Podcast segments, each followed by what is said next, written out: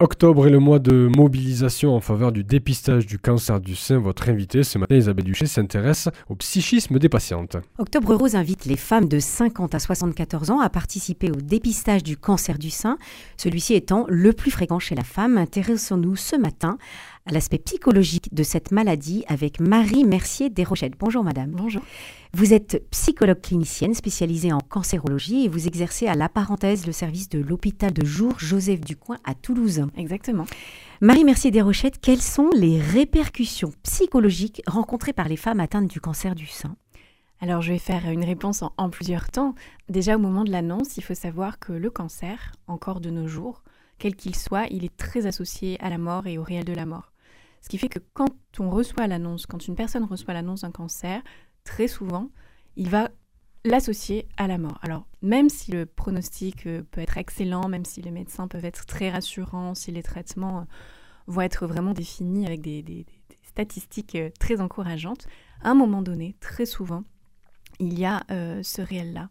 Qu'est-ce que ça engendre Très souvent, alors selon les études, entre 20% et 60%, c'est très large, très vaste on peut voir apparaître un, état de stress post-traumatique, ou en tout cas, on peut-être qu'on y reviendra tout à l'heure, des symptomatologies associées, comme euh, beaucoup d'anxiété, ça peut découler vers une dépression, ça peut engendrer euh, beaucoup de, symptomatologies qui vont avoir de vraies répercussions sur la qualité de vie. Si on revient en particulier sur le cancer du sein, parce que c'est de ça dont il s'agit aujourd'hui, mais on peut voir apparaître euh, une diminution de l'estime de soi, une diminution de l'image de soi, parce qu'il faut savoir que les traitements proposés ont de réels euh, impacts hein, sur l'image, hmm. et parfois même des séquelles à court terme ou à long terme. Et euh, d'où l'intérêt de travailler en équipe, on y reviendra peut-être aussi tout à l'heure. Donc il va y avoir vraiment une diminution dans la qualité de vie et peuvent être engendrés aussi. Alors là, je fais beaucoup de généralités, peut-être que j'aurais pu mettre un petit démol au début de cette interview.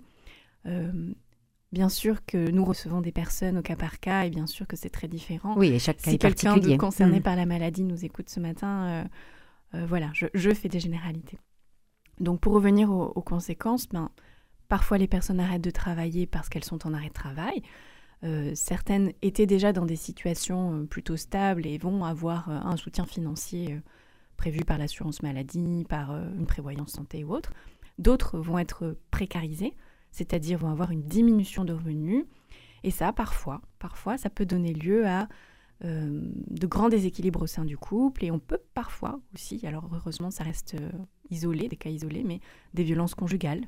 On peut voir apparaître euh, des difficultés dans le rôle parental, avec aussi bah, comment parler à mes enfants de ma maladie.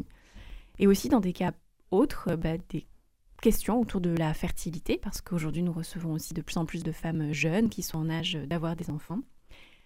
Euh, et, donc tout ça, tout ça, ça fait des questionnements sur, euh, sur la femme elle-même, sur, son, sur son, son identité. Exactement, mmh. sur son identité, sur tout ce qui touche à la féminité, la sexualité, la maternité parfois aussi. Euh, donc notre rôle de psychologue, en tout cas mon rôle, c'est de les accompagner à travers chacune des étapes de la maladie et surtout des soins, parce que on, est là pour prendre soin de la personne à partir du moment où il y a un diagnostic jusqu'à ce qu'elle n'en ressente plus le besoin d'une mhm. certaine manière. Alors souvent c'est au moment de la reprise du travail ou un peu après, quand elle se sent euh, complètement euh, restabilisée, quand elle a retrouvé un sens à sa vie, euh, ses valeurs, de nouveaux repères. Oui. Marie Mercier Desrochettes, qu'est-ce que le soutien psychologique va apporter dans la lutte tout au long de la maladie? Eh bien, tout un tas de choses. Déjà, euh, je tiens à préciser que la psychologie n'a pas le monopole du bien-être euh, chez les personnes. Je parlais tout à l'heure du travail d'équipe. Exactement. C'est hyper important mm. et je tiens vraiment à le, à le souligner. Sur l'aspect psychologique, plusieurs choses peuvent être envisagées. Ça peut être un soutien, un soutien psychologique euh, où on, on, va être en présence pour les personnes. Elles vont pouvoir déposer ce qui est lourd pour elles dans leur vécu de la maladie plutôt que de charger, entre grands guillemets, hein, euh, leurs proches euh, et pour garder ces moments-là avec eux.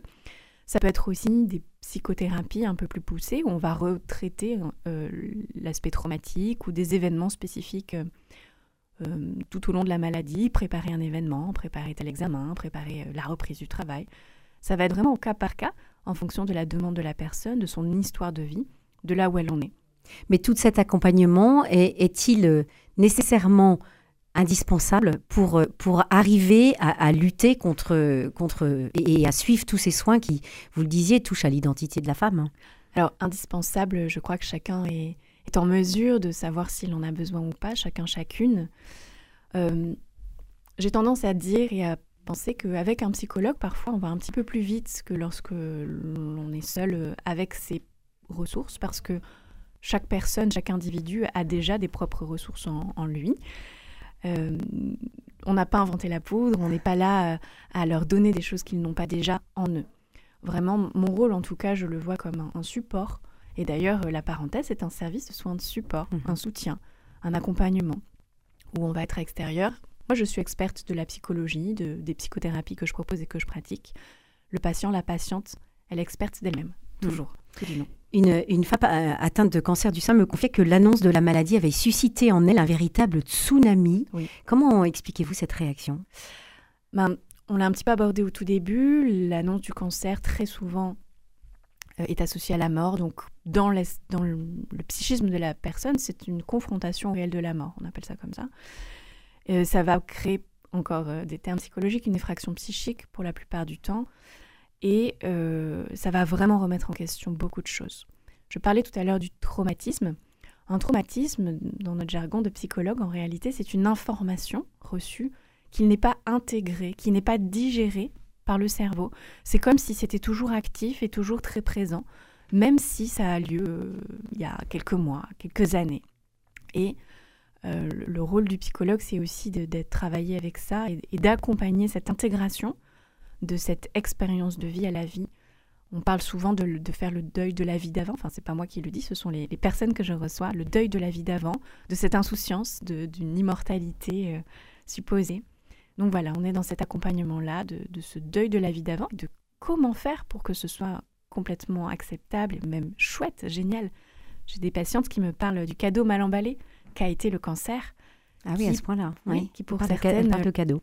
leur a apporté euh, un changement radical dans leur vie, mais qui correspond à quelque chose de bien plus aligné, de bien plus cohérent pour elles. Ah oui. C'est plutôt, euh, plutôt encourageant.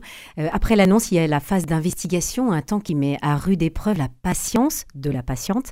Comment traverser ce temps, Marie-Mercier Desrochettes Revenir beaucoup à l'instant présent parce que nous sommes dotés de cerveaux qui, qui, a la, qui ont la capacité d'aller créer des scénarios souvent très catastrophes. Aujourd'hui, vous, moi, la plupart des personnes connaissent quelqu'un qui a été touché ou qui est touché par le cancer. Et nous avons la compétence souvent de regarder, de fixer tout ce qui est négatif ou tout ce qui va être plutôt, euh, euh, tout ce qui va plutôt susciter de la peur.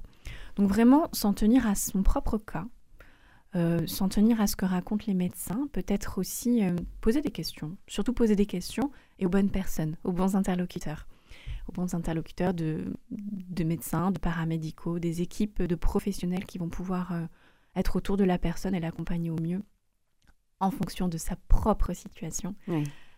parce qu'aujourd'hui, il n'existe pas qu'un seul cancer du sein.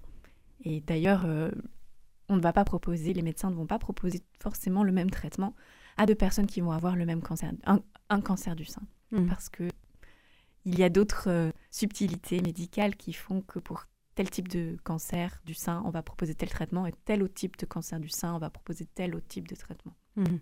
Donc ne pas hésiter à, poser des questions aux bonnes personnes, surtout. Et alors, euh, souvent les traitements s'enchaînent à un rythme soutenu. Avec confiance, les, patientes sont pleinement engagées dans un circuit de soins.